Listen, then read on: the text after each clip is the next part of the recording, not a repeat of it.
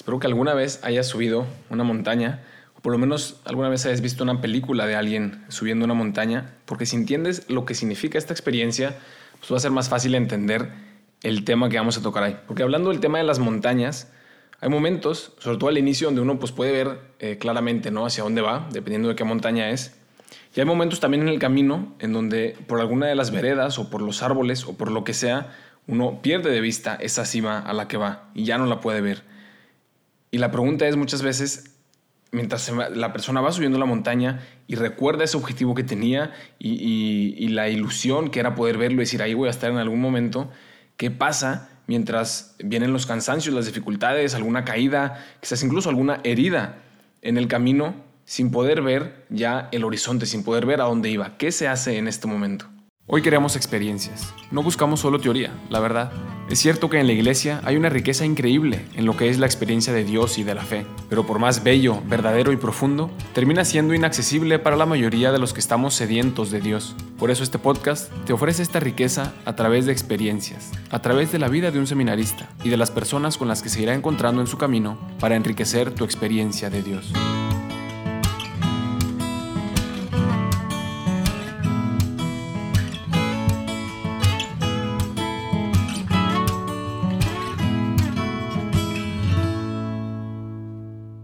Pues hoy estamos otra vez aquí en un martes de Dulcis Memoria, que para muchos espero se vaya haciendo más familiar este concepto y para los que no y que están escuchando este episodio o han escuchado solamente algunos y les suene un poco raro, pues pueden descubrir lo que significa este concepto de cada martes convertirlo en una experiencia de Dulcis Memoria. Y si quieren entender un poco más a profundidad y aprovechar lo, que hay detrás de cada episodio de este podcast, pues pueden escuchar un episodio que se llama Plática de Mística. Y ahí explico un poco más a detalle. Y hoy, en este martes, como dije la última, la última vez, la semana pasada, pues acaba de ser la ordenación sacerdotal del padre Laszlo, que de hecho hace unas semanas estuvo también aquí hablando con nosotros sobre un tema súper interesante de la ascesis, los famosos sacrificios y abnegación y sufrimiento de los que tanto se ha hablado en la iglesia. Y él nos platicaba de una manera súper profunda y muy interesante el significado y lo mucho que nos puede aportar todo este tema. Así que también si les interesa, pues pueden escucharlo. Fue hace un par de semanas. Y el padre Laszlo, que es nuestro asistente aquí en el noviciado, pues acaba de ordenar sacerdote. Fue una experiencia increíble. Todavía con los efectos del corona, por, por, el tema de la cantidad de gente. Una mesa muy interesante, pero, pero una experiencia muy profunda. No sé si alguno de ustedes ha estado alguna vez en una ordenación sacerdotal, pero es algo que yo creo que todo cristiano o católico debe de experimentar alguna vez en la vida, ¿no? Si, queremos profundizar en lo que es la iglesia, en el valor y en ese misterio también que es, que es la iglesia, los sacramentos, el sacerdocio, pues hay que estar en uno de estos momentos, unas misas largas, eh, profundas y una experiencia realmente increíble. Sobre todo también para, para quien sabe eh, pues que ha ido acompañando a una de estas personas y, preparándose tantos y tantos años para ese momento, pues con el padre Laszlo fue toda una experiencia. Pero bueno, después de esta introducción para ir entrando en calor, habíamos hablado al inicio de ese tema de las montañas, ¿no? Y cómo eso nos va a traer al, al tema que vamos a tocar hoy, que es muy sencillo y muy fácil de entender y que por lo mismo está presente en la vida de cada uno de nosotros, aunque a veces se esconde, ¿no? Y, y no nos damos cuenta. Y el tema es vivir en el presente. ¿Cómo hacerle para vivir en el presente? Y cómo darme cuenta también realmente de, esta realidad de la que muchas veces huimos, ¿no?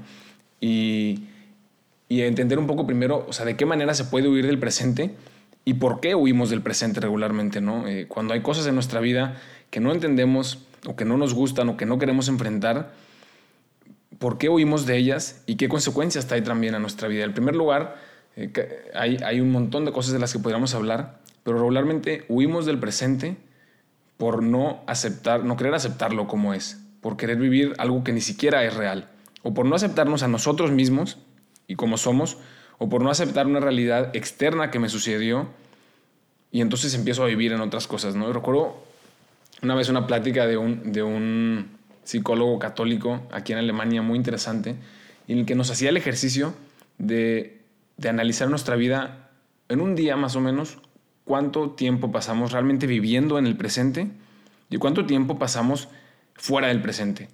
o en el pasado, en nostalgias y en recuerdos, en cómo eran las cosas, en heridas, en cosas que me sucedieron, en cosas que todavía tengo rencor y que no he perdonado, o en el futuro, que cada uno también, según su personalidad, utilizará una de estas dos para huir del presente.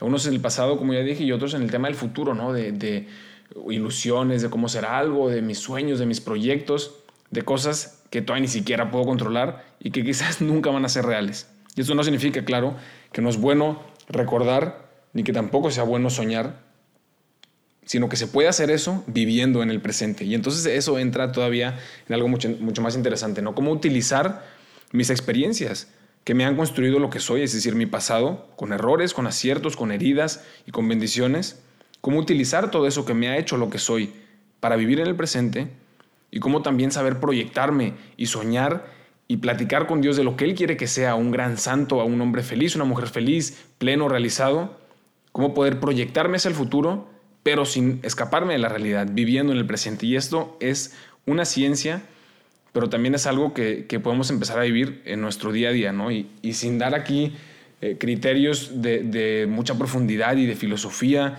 y de lo que sea, simplemente les invito a tomar este tema esta semana y, y reflexionar un poco en ello, ¿no? Al pasar de los días, pensar a ver cuánto tiempo realmente paso viviendo en el presente, ¿no? Y enfrentando las cosas que Dios me pone en el camino en ese momento, ¿no? En el presente y no quedarme pues huyendo de ese momento. Y para poder acercarnos más a este gran misterio que ya hemos un poco eh, desmenuzado, pues voy a platicar una experiencia que me pasó ah, la semana pasada. Estábamos en nuestras vacaciones en el noviciado y pues lo que hacíamos en nuestras vacaciones como novicios era prácticamente subir una montaña diferente cada día, que es algo que pues, nos, nos encantó a todos, aunque también un poco cansado en algunos de los momentos, pero una de las montañas que era, pues sabíamos desde el principio que esa la queríamos escalar y era una de las más altas de esa zona de Austria y tiene una cruz de 14 metros hasta arriba que desde abajo a 2.500 metros de distancia, de altura, pues se ve como apenas un puntito, ¿no? una crucecita y estábamos muy felices y íbamos a ir allá. Y total, después de, de todo ese paseo, según las experiencias espirituales que yo llevaba teniendo en, estas últimas semanas, fui a, a platicar con, con, el padre Constantin, con mi instructor, que nos va acompañando aquí en el noviciado, y le decía, eh, como abriéndole mi corazón, con, mucho, con mucha preocupación, con mucho estrés, le decía, Padre, no entiendo qué está pasando, ¿no? Preparándome para mi profesión, ya faltan apenas unas semanas, un momento tan hermoso, tan increíble, después de todo lo que Dios me ha hecho experimentar en este noviciado, en estos dos años de preparación para iniciar mi vida religiosa, que regularmente pues trae una alegría, una ilusión grandísima. Y en estas últimas semanas, Padre, tengo una, como una sequedad en el corazón, no sé dónde está Dios, no logro rezar. Por más que intento, a veces no siento ni siquiera el deseo de, rezar, de estar con Dios, no lo experimento. Puedo ir a misa y puedo comulgar y escuchar todas las pláticas de, que usted nos da y las que escuchamos de diferentes partes. Ya se cuenta que no me dice nada al corazón y tenía un poco como ese miedo y le compartí al Padre de, pues no sé si estoy haciendo algo mal, no sé si es algo que me está faltando, si es algo que, que Dios me, está poniendo como para una prueba de fe y pues si es así lo tomo con alegría, pero no sé si es porque yo estoy haciendo algo mal. Estaba realmente preocupado, ¿no? Y le decía, padre, no sé qué hacer, eh, no, no, no, sé qué es lo que estoy haciendo mal, ¿no? Y, me dice, hermano, ¿se acuerda lo que usted le dijo a los otros dos hermanos con los que iba subiendo la montaña hoy mismo en la mañana? Yo le dije, no, para las que no sé de qué está hablando. Y entonces ya me empezó a platicar y me acordé que esa misma mañana íbamos subiendo la montaña y había un hermano que estaba, la verdad, cansadísimo después de varios días de ir, de ir haciendo paseos por la montaña. Y después de que al principio pues vimos ahí el pico, todavía nieve en las partes de arriba y la cruz, dijimos ahí vamos a estar y ahí vamos a comer, va a estar increíble el paseo. Llega un momento en el que como este hermano pues empieza a, a darle vueltas y darle vueltas, que le duelen las piernas, que está sufriendo, que ya no quiere más, que ya no puede más, que ya no puede más. Y se empieza a desanimar, ¿no? Y me dice, ya no va a subir, no entiendo por qué estamos haciendo esto, todos los días subiendo a la montaña, no tiene sentido eh, ya no quiero subir, además ni siquiera se ve ahí la cima, no sabemos si estamos por el camino correcto y empieza el pobre a, sufrir muchísimo, ¿no? Y cada vez que le daba vueltas a estos pensamientos, se estresaba más y se hundía más en la decisión de no querer seguir subiendo, ¿no? Aunque sabíamos por la experiencia de que cada vez que subíamos, pues valía la pena, ¿no? Y desde arriba de la montaña ver todo el valle y los diferentes lagos, pero pues en este momento se le nubló la mente, ¿no? Yo eh, le decía, hermano, tranquilo, no se preocupe, hay momentos en, la subida en los que no se ve la cruz, en donde no se ve el horizonte al que queremos llegar, pero viva lo que está viviendo en este momento, ¿no? Este escalón, el siguiente escalón, la siguiente piedra, y en menos de lo que se imagina, pues ya vamos a llegar y verá que valió la pena y vamos a disfrutar ahí nuestra comida, viendo todo el valle. Total, seguimos platicando. Y esa misma pues, eh, pequeña plática la escuchó el padre porque iba ahí con nosotros. Y resulta que lo que yo le dije a este hermano como para, para tratar de ayudarle a subir la montaña, que le costaba un poco en ese momento, pues ni siquiera me había pasado por la mente que era lo mismo que necesitaba escuchar, pero no en, en, esa subida de la montaña, sino en mi vida espiritual. Y lo que muchas veces nos pasa a todos nosotros, ¿no? Y que el Padre, pues con esa capacidad de, de, discernimiento de la vida espiritual, pues lo vio muy claramente. Mi hermano, es exactamente lo mismo. O sea, hay momentos en los que se tuvo clarísimo, ah, pues Dios me llama por aquí y, ese es mi camino y, sé que hay dificultades y hay subidas, pero pues allá voy y se ve muy claro.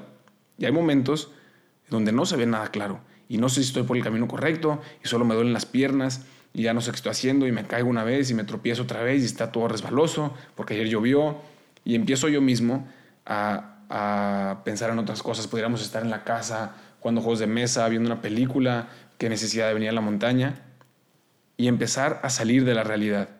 En lugar de enfrentarme, o este hermano también, enfrentarnos a lo que teníamos en ese momento, que era ir subiendo paso a paso por el camino en el que íbamos seguro, empezar a huir de ese presente a ir al pasado, a lo que pasó ayer, o ir al futuro incierto, o, incluso a la fantasía, ¿no? a lo que podríamos haber estado haciendo, pero que en el fondo ni siquiera es real.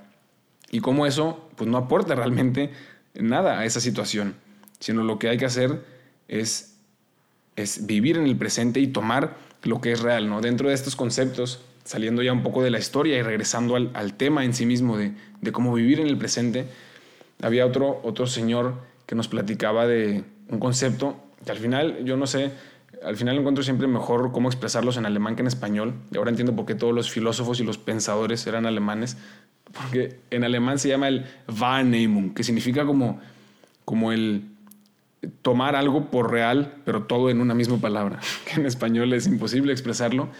Pero es eso, ¿no? Ese, ese verbo que él describía significa en español la capacidad de tomar algo por real.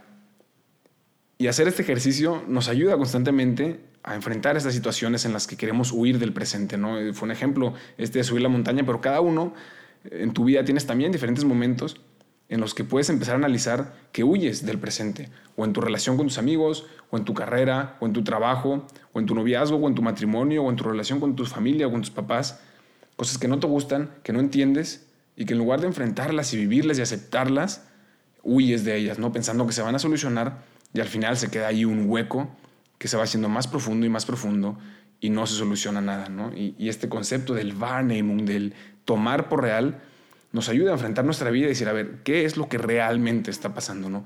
¿Cuál es la situación en la que realmente estoy?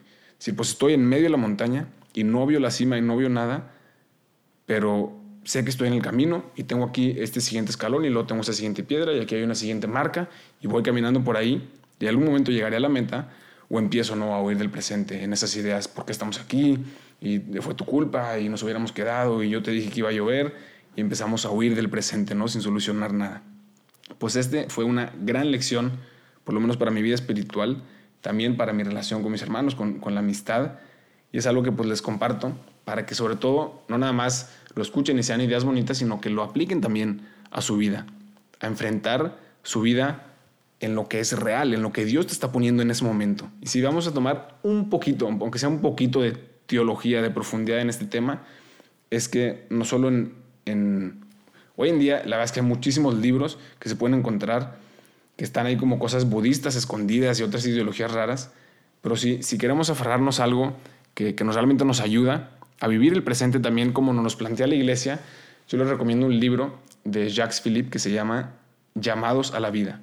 Y es, justo este, este gran grito de Dios a nosotros que, nos llama a vivir en plenitud, que nos llama a la vida, no para que huyamos de ella viviendo en el futuro, en las fantasías, en lo que no es real, sino para que aceptemos esa vida que Él nos da, tal como Él nos las da, y nos lancemos a vivirla, con, con los sufrimientos que impone, con los retos, con las dificultades y con las alegrías, y entonces aprender a vivir en el presente y a encontrarnos con Dios en el presente.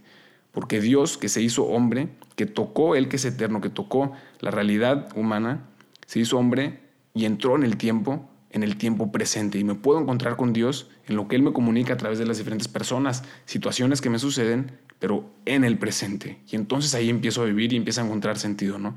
Pues esto se los dejo de tarea y seguramente les ayudará a vivir en más plenitud y a sacarle más provecho, más plenitud a, todo lo que se van encontrando en el camino, no sean dificultades, sean momentos de alegría, sean momentos de retos, sean momentos de oscuridad también. No me sigan en Insta y no me manden WhatsApp, porque no tengo ni Insta ni WhatsApp, que ahora soy feliz y orgullosamente novicio. Pero lo que sí te puedo ofrecer es que si buscas una familia espiritual, un grupo de, personas en un ambiente de, de familia en el que compartan los mismos ideales que tú tienes sobre la fe, pues eso sí te lo puedo compartir. Y puedes buscarnos en somosrc.mx o regnumchristi.org para México y para España en regnumchristi.es.